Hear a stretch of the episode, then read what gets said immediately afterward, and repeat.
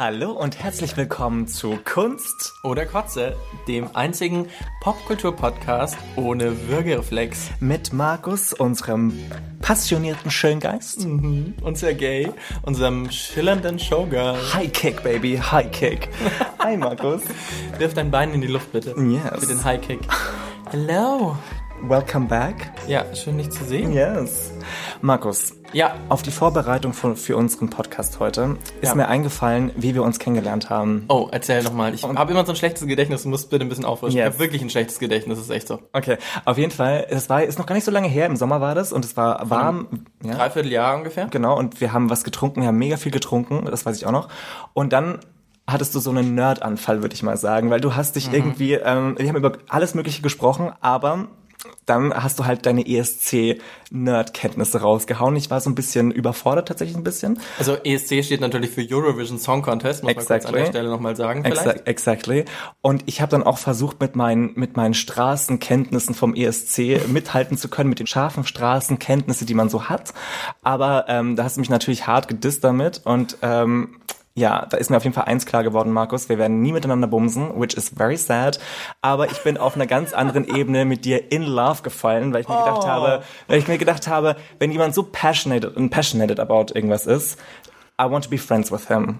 Oh. Und das bringt mich, Baby, zu unserem heutigen Thema, nämlich dem Eurovision Song Contest. Und ich bin sehr froh, dass ich das mit dir diskutieren kann, weil du wirklich, also Markus ist wirklich ein ESC-Experte. Ich habe überhaupt keine Ahnung. Ich gucke mir das einmal im Jahr an, habe überhaupt keine Ahnung, wie das funktioniert, aber du, you know the shit, you know the, the truth. Ja, vor allem auch totaler Superfan halt, wie du gerade ja. schon gesagt hast. Also Experte, das kommt halt mit diesem Superfan sein dann, aber ich bin halt wirklich total passioniert dafür. So, ich muss aber ganz kurz nochmal sagen, was für eine schöne Liebeserklärung gerade zum Beginn von dieser Folge. Well, that's how I am. Ich bin total touched. Mein Gott, muss ich das mal irgendwie verarbeiten. Baby, apropos verarbeiten. Ja. Sag mal, warum, ich habe eine persönliche Frage, warum glaubst du, ähm, ist der ESC für uns schwule Jungs oder in der queeren Community, warum ist es so ein big thing? Ja, das ist natürlich irgendwie eine gute Frage. Ich, also mir bedeutet es total viel. Ich glaube, mhm. da werde ich gleich irgendwie nochmal dazu kommen, warum mir persönlich das so viel bedeutet. Aber ich glaube, es hat auch ganz viel ähm, damit zu tun, dass es eben so ein großes Ding für die queere Community ist. Ja. Weil einfach, ich, ich finde halt, der ESC ist halt da darf man so sein, wie man ist. Mhm. So. Mhm. Jeder darf irgendwie da hinkommen und, und, und der sein oder die auch, die sie wirklich ist. Mhm. So, und ich habe so das Gefühl, ähm, es ist jedes Jahr so, je mehr die, die Teilnehmenden ihre Persönlichkeit äh, nach draußen kehren und sie selbst sind, desto mehr werden sie gefeiert. Voll. Mhm. Und dann habe ich auch so das Gefühl, es ist gar nicht so wichtig manchmal, was die jetzt für eine Leistung bringen mhm. und dass irgendwie jeder Ton sitzt, den sie singen zum Beispiel, oder dass das Lied so top-notch äh, Songwriting ist. Mhm. Wenn einfach, wenn die Performance stimmt. Und mit Performance meine ich nicht nur die Bühnenshow, sondern einfach, wenn, wenn all das stimmt, was sie mitbringen. Wenn, das Gesamtpaket. Wenn sie, genau, wenn sie ihren, ja, ihren Charakter da, da scheinen lassen. Und ja. wenn sie, ähm, ja, wenn sie ganz sie selbst sind und wenn sie ganz einzigartig sind. So. Und mhm. das finde ich halt so schön an diesem ganzen Contest, an dem, dass da Leute zusammentreffen und sich gegenseitig so sein lassen, wie sie wirklich sind und sich total schätzen dafür. Ja, das, ich, total d'accord, gehe ich mit dir. Das Ding ist auch, also als ich mich jetzt auch ein bisschen für, für heute vorbereitet habe, ich hatte auch das Gefühl, irgendwie, ich bin Dorothy aus äh, Zauberer von Ost, weißt du, und mein Leben ist irgendwie schwarz und weiß und dann gucke ich mir den ESC an, den Eurovision Song Contest und irgendwie plötzlich Color, weißt du, mein Leben ist colorful und auch als ich da so ein bisschen drüber nachgedacht habe, auch wenn ich immer früher auf Partys gegangen bin, eigentlich habe ich unterbewusst immer Eurovision Song Contest Energy gechannelt, wenn ich rausgehe, weißt du, mit Nagellack und irgendwie Glitzer, Glitzer und sowas und auch diese Attitude, weißt du, dass ich, da bin ich dann raus, rausgegangen auf die Straße und äh, halt auch einfach Camp. Ne? Genau, Camp, ja. Also Camp total übertrieben und auch mit dem Hang zum Kitsch halt. Ja, total. Aber das Ganze bewusst eingesetzt. Also das ist nicht einfach irgendwie, was einem ausrutscht, sondern das ist ein Ausdrucksmittel. Total. Und, und ich mhm. glaube, ich muss auch noch ganz kurz den Bogen schlagen eben zur queeren Community, weil ich habe jetzt irgendwie gerade so ausführlich gesagt, dass der ESC so wichtig ist, weil jeder so sein kann, wie er ist. Und ich mhm. glaube, das ist halt für uns in der queeren Community irgendwie so schön, einen Ort zu finden, wo wir eben so so sein können, wie wir wirklich mhm. sind. Und ähm, ich glaube, das muss ich ja niemandem erklären, dass es einfach, auch wenn wir da schon relativ weit gekommen sind, immer noch einfach total viele Kontexte und öffentliche Räume gibt, in denen wir queere Menschen einfach nicht so sein können, wie wir sind.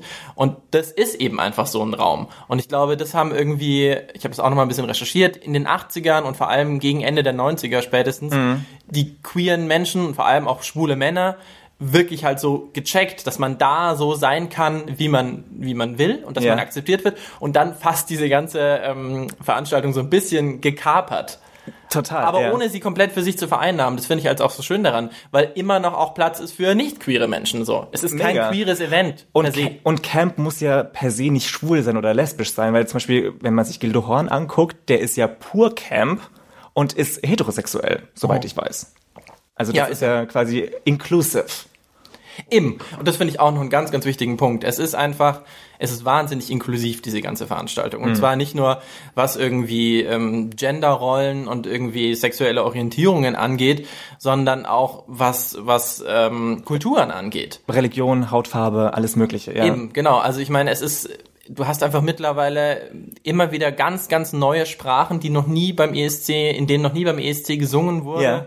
Beim letzten ESC 2019 hab, wurde das erste Mal Samisch, also so eine, so ein, so ein ja, äh, Nord nordische Kultur, okay. ganz alte nordische Kultur, ja. äh, wurde es erstmal auf Samisch da gesungen, ist total abgegangen, hat das Publikumsvoting damals gewonnen. Krass. Die Leute okay. haben es total geliebt und äh, das finde ich halt immer total schön, wenn es dann einfach auch ja, wenn es noch andere Einflüsse gibt, die man sonst so selten hört, die da mal ein großes Publikum bekommen und dessen mhm. einfach alle Kulturen sind da willkommen, eben nicht nur Europa. Man geht ja immer so ein bisschen davon aus, ESC, das ist halt was Europäisches, aber mhm.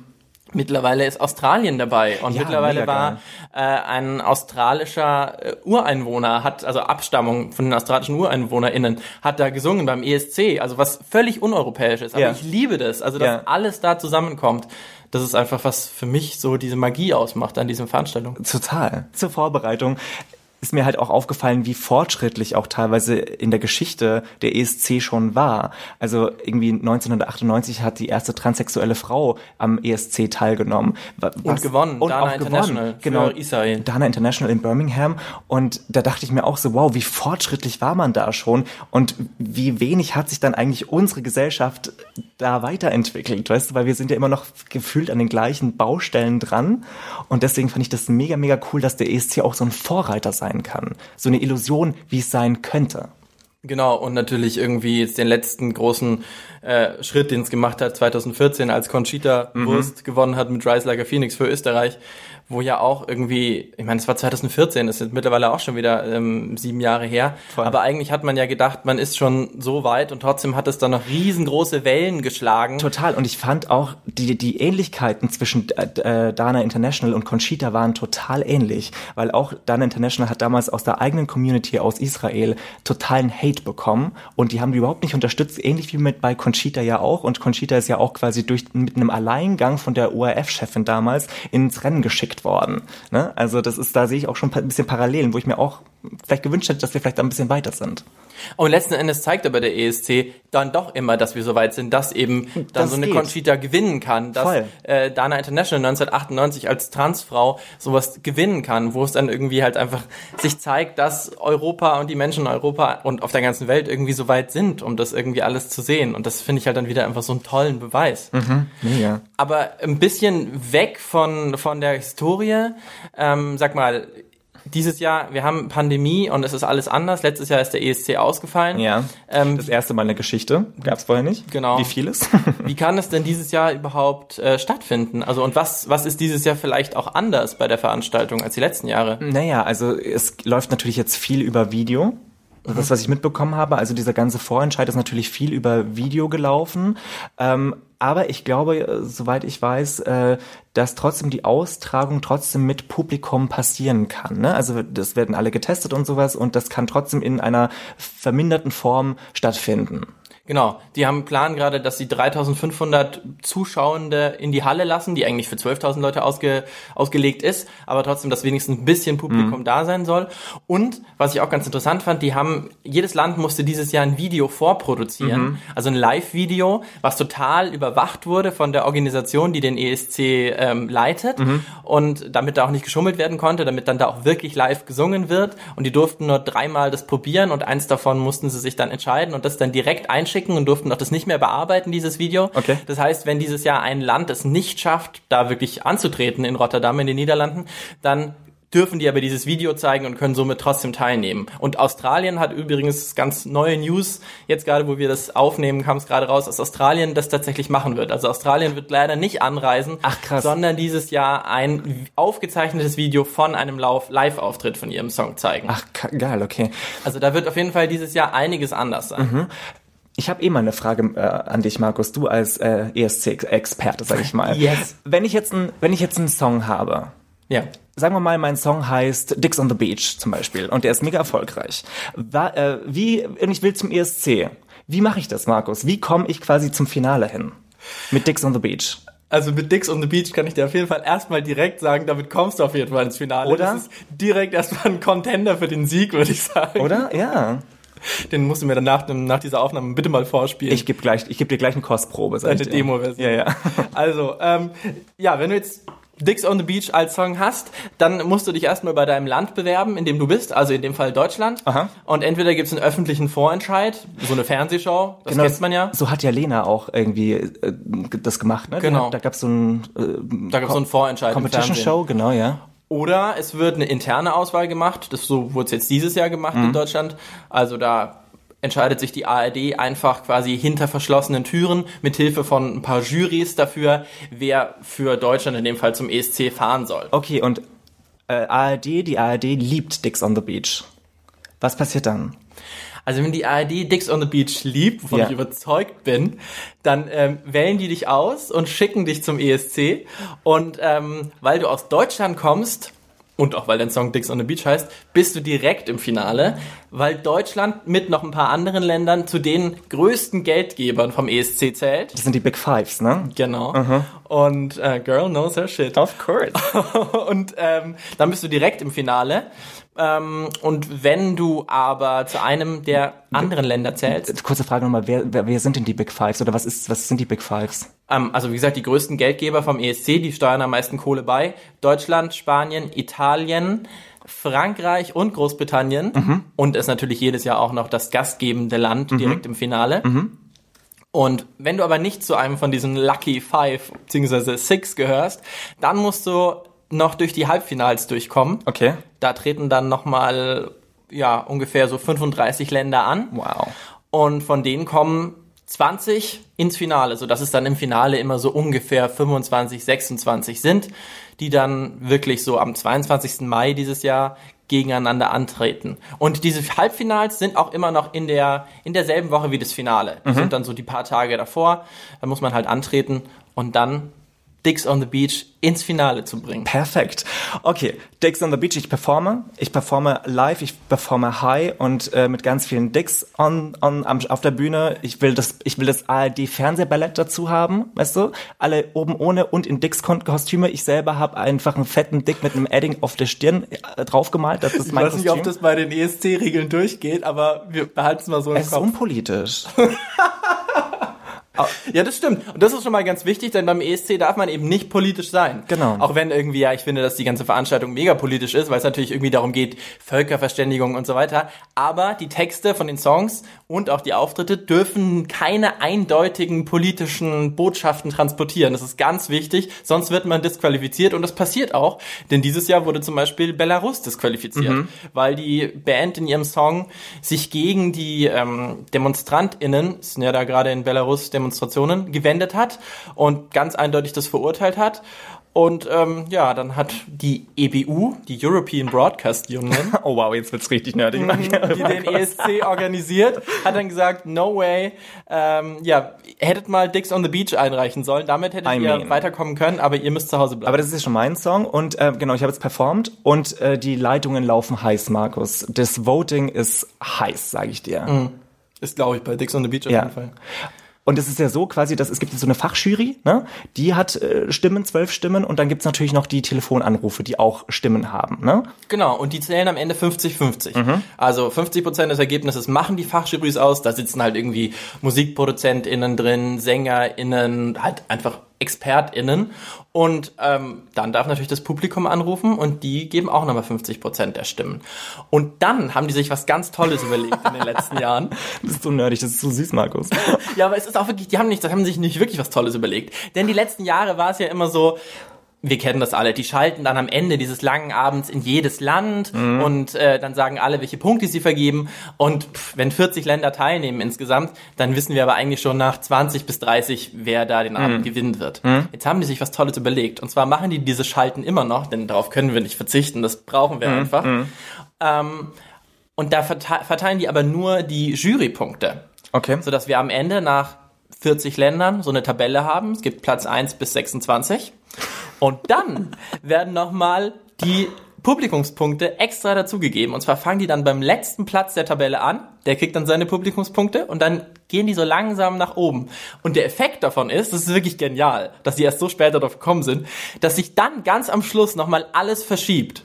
Und wir wissen wirklich erst, sobald der allerletzte Song seine Publikumspunkte bekommen hat, wissen wir erst, wer der Gewinner oder die Gewinnerin ist. Und es ist wirklich so, weil du könntest theoretisch irgendwie mitrechnen, wenn du ein Mathe-Genie wärst, aber niemand kann das. Ich meine, wer kann das? Wer hat in Mathe aufgepasst? Markus, Markus, I'm sorry, ich habe kein Wort verstanden, aber ich finde es so süß, wenn du das erklärst. I don't get it, but I don't care. Aber das hast du so passionate gesagt. Und ich hoffe, das überträgt sich ein bisschen und ich hoffe, dass vielleicht der oder die andere, ein oder andere ähm, ein bisschen was verstanden hat davon. Ansonsten ist es auch egal. Man kann sich einfach freuen auf dieses Prozedere, denn es ist einfach wahnsinnig spannend. Und wenn man dann eben auch noch trinkt, wenn das Land, das man favorisiert, Punkte bekommt, hat man noch mehr Freude dabei, weil man einfach voll ein Sitzen hat. Speaking of which, speaking of drinking, ähm, ESC-Partys, Markus. Wie hast denn du immer deine, deine ESC, ES, ESC-Partys verbracht? Ja, das ist natürlich jetzt so ein bisschen ein tragisches Thema, weil ich finde, die besten ESC-Partys sind einfach mit möglichst vielen Leuten. Und in, mit einer, in der Drag-Bar oder sowas. Mit Live-Übertragung. Oh, das habe ich mal gemacht, das ist mega geil gewesen. Ja? Ja, das war in Wien irgendwie auf so einer Aftershow-Party. In dem Jahr, wo Conchita auch noch gewonnen hat. Das war mega, mega geil. Das war Magic. Das war Real-Life-Grinder, sag ich dir. Weißt du, du brauchtest überhaupt nichts mehr aufmachen. Du hattest einfach ein Blowy auf, auf, auf der Toilette. Weißt du? Und hast noch gefeiert und hast noch deine Community unterstützt. I love that. Oh Gott, ich bin gerade so neidisch, dass du tatsächlich in Österreich warst, als Conchita gewonnen hat. Weißt du, was das Ding war? Da war der, äh, ich habe einen Typen gedatet, der da irgendwie ähm, äh, dann äh, im Jahr drauf, als Conchita dann in Wien quasi äh, performt hat, äh, Techniker war. Uh, und warst du dann da auch noch Backstage? Im Jahr darauf? Nein. Hast du ihn dir warm gehalten? N nein, aber ich habe ich hab ein Autogramm von ihr. What? Ja. Okay, wir kommen vom Thema ab, aber das möchte ich auf jeden Fall mal sehen. Da möchte ich eine Kopie davon haben. Ähm, naja, also ich habe es jetzt tatsächlich die letzten Jahre immer so gemacht, dass ich ganz viele Leute zu mir nach Hause eingeladen habe und ähm, ja, jeder was mitbringen musste, am besten noch eine Speise aus, aus einem Land, das die Person sich ausgesucht hat, damit wir möglich irgendwie wirklich so einen Tisch haben mit ganz vielen unterschiedlichen Snacks. Auch so ein ESC-Klassiker. Natürlich. Und ähm, ja, also das ist, finde ich, einfach total schön. Man muss es mit Leuten zusammen angucken. Am besten, wenn man irgendwie einen Beamer hat und es ist nur ein billiger an die Wand beamen, auf jeden Fall was ganz Besonderes Musik laut, machen. laut, ja, laute Musik. Genau, am besten vorher, wenn man in einem Mehrparteienhaus wohnt, wirklich die ganzen NachbarInnen vorwarnen. Heute könnte es laut werden, so habe ich es auf jeden Fall gemacht, Ja. Weil man kann sich beim ESC nicht zurückhalten. Und am besten ist es natürlich auch noch, wenn du ein paar Leute da hast, die aus unterschiedlichen Ländern kommen, sodass wirklich bei ja. der bei der Punktevergabe alle so für andere Länder auch noch sind und man sich so gegenseitig auch noch versucht auszustechen und wirklich mitfiebert so. Ein bisschen, für mich ist es auch ein bisschen wie Fußball gucken, weißt du? Mega, mega. Das ist das ist eh, der ESC ist die schwule Fußball-WM. Ja, Ja. Was, was andere Leute vom Sport gucken kriegen, kriege ich irgendwie echt beim ESC. Das ist für mich nämlich auch noch so ein Ding, was ich auch noch total liebe. Ja, das Nerdtum, da ist jetzt schon das rübergekommen, ist klar geworden, Ja, ja. glaube ich. Aber ich liebe es halt auch, dass es so Listen gibt. Dass du den ESC So Wettlisten guckst. oder was? Oder? Ja, Wettli vor, im Vornherein irgendwie Wettlisten, wer irgendwie gewinnen wird. Mhm. Aber auch dann, du kannst ja, du kannst dir selber irgendwie eine Liste machen, Oh, wie du wow. am besten findest. Oh, wow. Und du hast einfach auch, nachdem die ganze Sache vorbei ist und du totalen Spaß hattest, hast du am Ende eine Tabelle, wer gewonnen hat, wer wie viele Punkte gemacht hat. Und das ist, also das ist für mich fast wie Masturbation, diese such- Lis- Listen anschauen. You're such a super nerd. Ich You're liebe das total. By the way, Markus, lass uns dieses Jahr das, äh, den ESC zusammen gucken und lass uns, ähm, lass uns unsere Favoriten die Farbe ins Schamhaar färben. Ja, wenn Miss Rona das zulässt, dass wir zusammen gucken können, auf jeden Fall. Auf jeden Fall, dabei. lass uns das machen, weißt du? Jeder seinen Favorit und dann machen wir das einfach zur Vorbereitung. Ja, und das ist eben genau das, was ich auch gerade meinte. Es ist halt so ein bisschen traurig natürlich, dass man dieses Jahr einfach nicht so eine riesengroße Gruppensache draus machen kann. Ja. Also ich empfehle tatsächlich irgendwie sich gegenseitig mit Zoom zuzuschalten und mhm. da so eine kleine ja. Party vielleicht zu machen oder so. Also das werde ich auf jeden Fall versuchen zu organisieren, damit ich möglichst viele Leute um mich herum habe und das normale ESC-Gefühl irgendwie simulieren kann. Das werde ich schon, das, ja, das werde ich auf jeden Fall versuchen. Gut, Markus, jetzt haben wir ja einiges geklärt. Aber ja. sag mal, Markus, getreu dem Motto Kunst oder Kotze, sag mal, was ist denn der ESC? Ist es Kunst, ist es Kotze oder something in between? Ja, also das ist natürlich, musst du auch gleich nochmal was dazu sagen, weil bei mir ist natürlich jetzt irgendwie die, die Antwort nicht besonders überraschend. Für mich ist es natürlich, ja, ich muss natürlich sagen, es ist Kunst, weil ich es total liebe, aber es ist auch deswegen Kunst, weil so viel Kotze dabei ist. Ja. Und weil man einfach, es geht ja nicht darum, alles daran gut zu finden, sondern auch einfach ein paar Sachen total scheiße zu finden Total. trotzdem abzufeiern. Total. Und ich finde ja auch so, so eine Competition-Show, die gibt dir ja die Freiräume, auch richtig bitchig zu sein bei, bei äh, Beiträgen, die man nicht geil findet. Weißt du, das ist so, das gibt dir so einen Freifahrtschein, auch irgendwie Sachen richtig in die Luft, in der Luft zu zerreißen. Weißt du, was ich meine? Und da kann man mal so die ganzen Gay, Gay Hate rauslassen irgendwie. Das ist ja auch mein, mein Lieblingsteil an so einer so einer Competition Show. Weißt du? Ja, und ich habe auch überlegt, weil wir natürlich auch noch unsere Lieblingskategorie die goldene Kotztüte haben. Yes. Die wir gerne jede Folge verleihen. Und ich habe mir überlegt, an wen könnte ich denn diese Folge eine goldene Kotztüte verleihen? Also ja. ich habe so drüber nachgedacht, was irgendwie der schlechteste Beitrag oder sowas sein könnte ever. aus den letzten Jahren oder ever. Vor allem, du kennst ja richtig viele, ne? Du kennst ja vor allem auch Beiträge, da war du, warst du selber noch gar nicht auf der Welt, ne? Also. genau. Aber zum einen ist es, glaube ich, Quatsch, jetzt irgendwas rauszukramen, weil es wahrscheinlich eh keiner kennt. Ja. Und ich habe eben aber trotzdem vorher ein bisschen gesucht und habe dann aber gemerkt, selbst bei den schlechtesten Beiträgen, tief in meinem Herzen habe ich trotzdem für die auch Liebe. Und ich kann da gar keinem die goldene Kotztüte geben eigentlich. Wow. Aber ich finde, das ist auch der Charme vom ESC, dass wenn man, auch wenn man was scheiße findet, es kommt immer irgendwie aus äh, einem Herzensfleck raus. From a place du? of love. Ja, genau. Ja. Und deswegen habe ich mich entschieden, die goldene Kotztüte einfach dem Jahr 2020 zu geben weil da einfach kein ESC stattgefunden hat. Very clever, baby. Very clever. Ich, hab, ich bin da ein bisschen konkreter, weil ich kann mich da an einen, ich kann mich an einen Auftritt erinnern, 2003, Lou, ich weiß nicht, ob du dich an sie erinnern kannst. Oh, die ist für Deutschland angetreten, Die ist oder? für Deutschland in Lettland angetreten, genau. Ähm, und das, ich habe mir den heute auch nochmal angeguckt, die war, die war ein richtig schräger Vogel, hat richtig schlecht gesungen, auch irgendwie die Chorus-Line war irgendwie richtig, richtig schlecht, unharmonisch und so. Und deswegen, liebe Lou, und ich weiß auch, ich kenne auch Lou nur noch dadurch, dass sie mal so einen Sexskandal hatte, dass sie zu laut gebumst hat. Und das stand in der uh. Bildzeitung, daran kann ich mich erinnern. Aber Lou, goldene Kotztüte von mir.